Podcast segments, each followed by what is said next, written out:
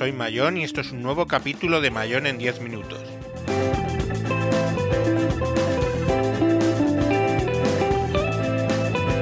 Hoy hablaremos de las Wi-Fi gratis.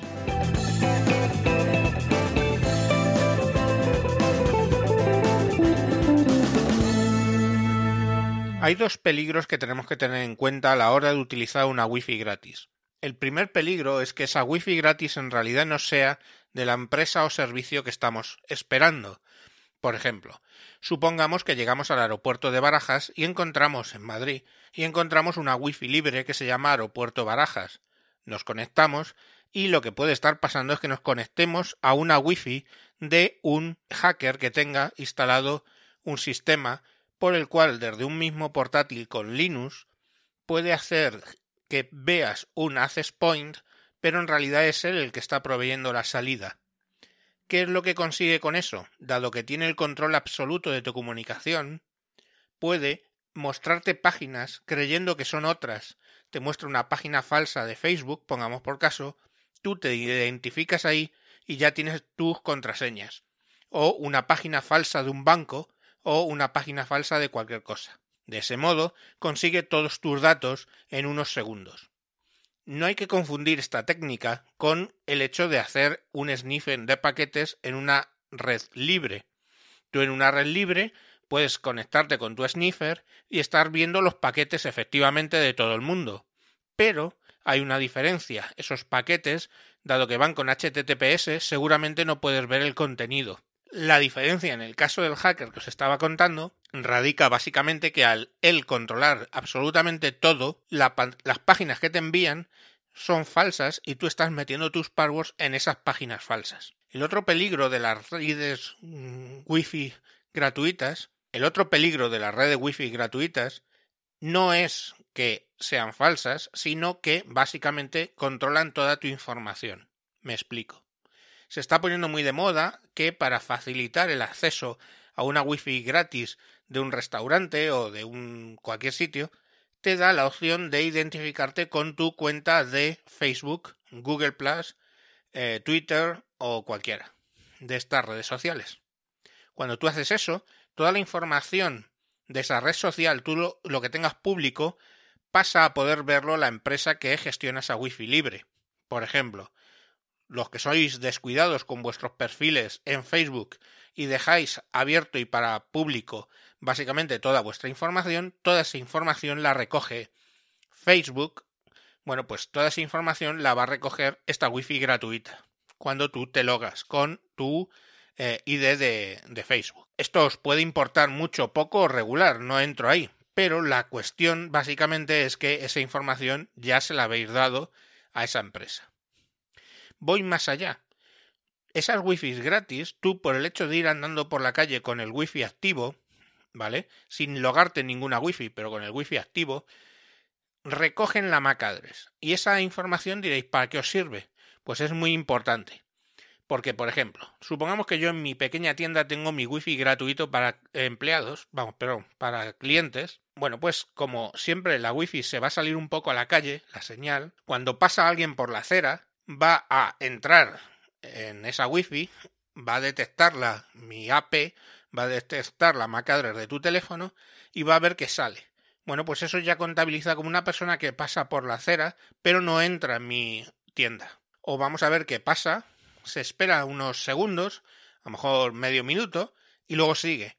Esa persona cuenta con que se ha quedado mirando el escaparate. O pasa, está bastante tiempo, y luego se va por ejemplo, 5, 10, 15 minutos. Sabemos que esa persona ha entrado en mi tienda. Esa información que a vosotros os puede parecer una tontería, para las empresas es oro. Es oro saber cuando tú tienes una tienda cuánta gente pasa por delante, cuánta gente se queda parada mirando el escaparate, cuánta gente entra. Entonces toda esa información se la estamos regalando a las empresas por el hecho de tener wifi gratis. Si por supuesto, además, luego hay varias tiendas nuestro recorrido, quiere decir que, por ejemplo, si yo paso por mi tienda, que es una franquicia de una gran cadena, pues me va a detectar esa macadres. Cuando pase por delante de otra tienda de esa franquicia, de esa cadena, va a cruzar esa información y va a ver que he pasado por delante de dos tiendas y que a lo mejor me paro en una y en otra no, o que entro en una tales días de la semana y tales días en la otra. En fin, todo eso es información que fijaros, sin haberos logado en esa, en esa red, ya tienen las empresas y es interesante. Luego ya, por supuesto, si encima nos identificamos, pues bueno, tiene todo nuestro perfil de Facebook y o de la red que utilicemos, el email mínimo solo que suelen pedir, y ya directamente machean la persona con esa MacAdress. Y aunque luego yo ya no me identifique en ninguna otra red de esa franquicia, por el hecho de entrar, como me recoge la MacAdress, absolutamente sabe que es yo, Javier Fernández, estoy en esa tienda, porque ya me identifiqué en su día en alguna de sus franquicias. Como veis, es un tema por el cual nos tienen absolutamente pillados. ¿Qué beneficio tenemos? Por supuesto. Tenemos el beneficio de que eh, tenemos un acceso wifi gratis en ese momento por si queremos ahorrar en nuestra tarifa de datos. Pero todo es con un pago y el pago es vuestra privacidad. Os repito la frase mantra que digo siempre.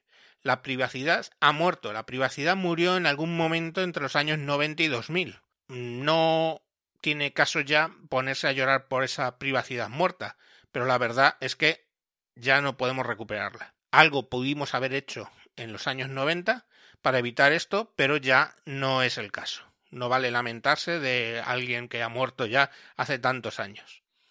Pero bueno, saquemos provecho. Quiero decir, a mí me interesa que es acceso gratis, ¿vale? Pues a cambio están mis datos. No pasa nada. Estoy consiguiendo algo de vuelta. En el caso de Google, por ejemplo, Google gestiona todo eso de las Wi-Fi ¿eh? y es capaz de identificarte en qué tienda estás y luego esa información se la vende a las tiendas. Por ejemplo, yo sé que si miro en Google la pastelería donde desayuno todas las mañanas, Google directamente me dibuja un gráfico ¿eh? donde me dice cuánto tiempo ha estado la gente esperando en esa eh, pastelería. Y eso lo sabe por una combinación entre el GPS, las Wi-Fi, etc. Entonces, es importante que entendamos que hoy por hoy, ya por el hecho de llevar encendido el Wi-Fi en el teléfono, estamos siendo identificados. Si eres un paranoico, pues lo puedes apagar. El GPS lo mismo, por supuesto. ¿Cómo es posible que Google Maps sepa cuánto tiempo vas a tardar desde el punto A al punto B y lo hace muy muy bien? Pues porque básicamente vamos circulando con el Wi-Fi y con el GPS activo y Google con ese GPS nos calcula pues hay tantos coches en este tramo durante tanto tiempo y van a esta velocidad. Y eso es lo que utiliza él para luego calcular cuánto vas a tardar en Google Maps que eso no es malo, es un beneficio.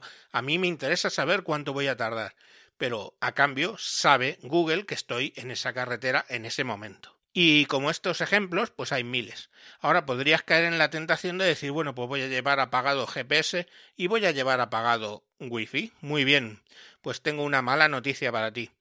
Las operadoras, en concreto la que antiguamente era mayoritaria, tiene como servicio venderte la información de cuánto tiempo, cuánta gente pasa por una determinada calle, cuánto tiempo está por una determinada zona, si pasa o no pasa por delante de una tienda. Entonces, si tú vas a abrir una tienda y tienes duda entre la calle A y la calle B, contactas con esta empresa, pagas un servicio y ellos con su sistema de Big Data te dicen exactamente a tales horas hay gente en esta zona o en esta otra. ¿Cómo lo hacen? Pues confiándose básicamente en la señal GSM. Cuando tú caminas por la calle con tu teléfono, se recibe señales de varias antenas. Esas antenas registran tu número, tu IMSI, tu email, si lo queréis llamar así, y básicamente son capaces de guardar esos datos e incluso hasta triangularte si hay suficientes número de antenas. Esa información es la que nos venden luego para decir, pues por esta calle a tal hora pasa tanta gente. ¿Vale? Ellos incluso podrían, aunque es ilegal y seguramente lo hagan, quiero decir, no lo hagan, pues básicamente podrían eh, machar ese IMSI y ese email con tu personalidad, puesto que tú has dado tus datos con tu número de teléfono.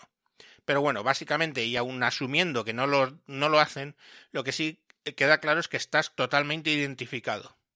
¿Por qué? Porque básicamente ellos saben dónde está tu teléfono en cada momento y esa información es valiosa y se puede vender. Se puede vender porque así deciden dónde quieren, en la posición A o en la posición B, abrir esa nueva tienda, en función del tráfico que hay, etcétera. Bueno, y hasta aquí el programa de hoy. Espero que os haya resultado interesante. Un saludo y hasta próximos capítulos.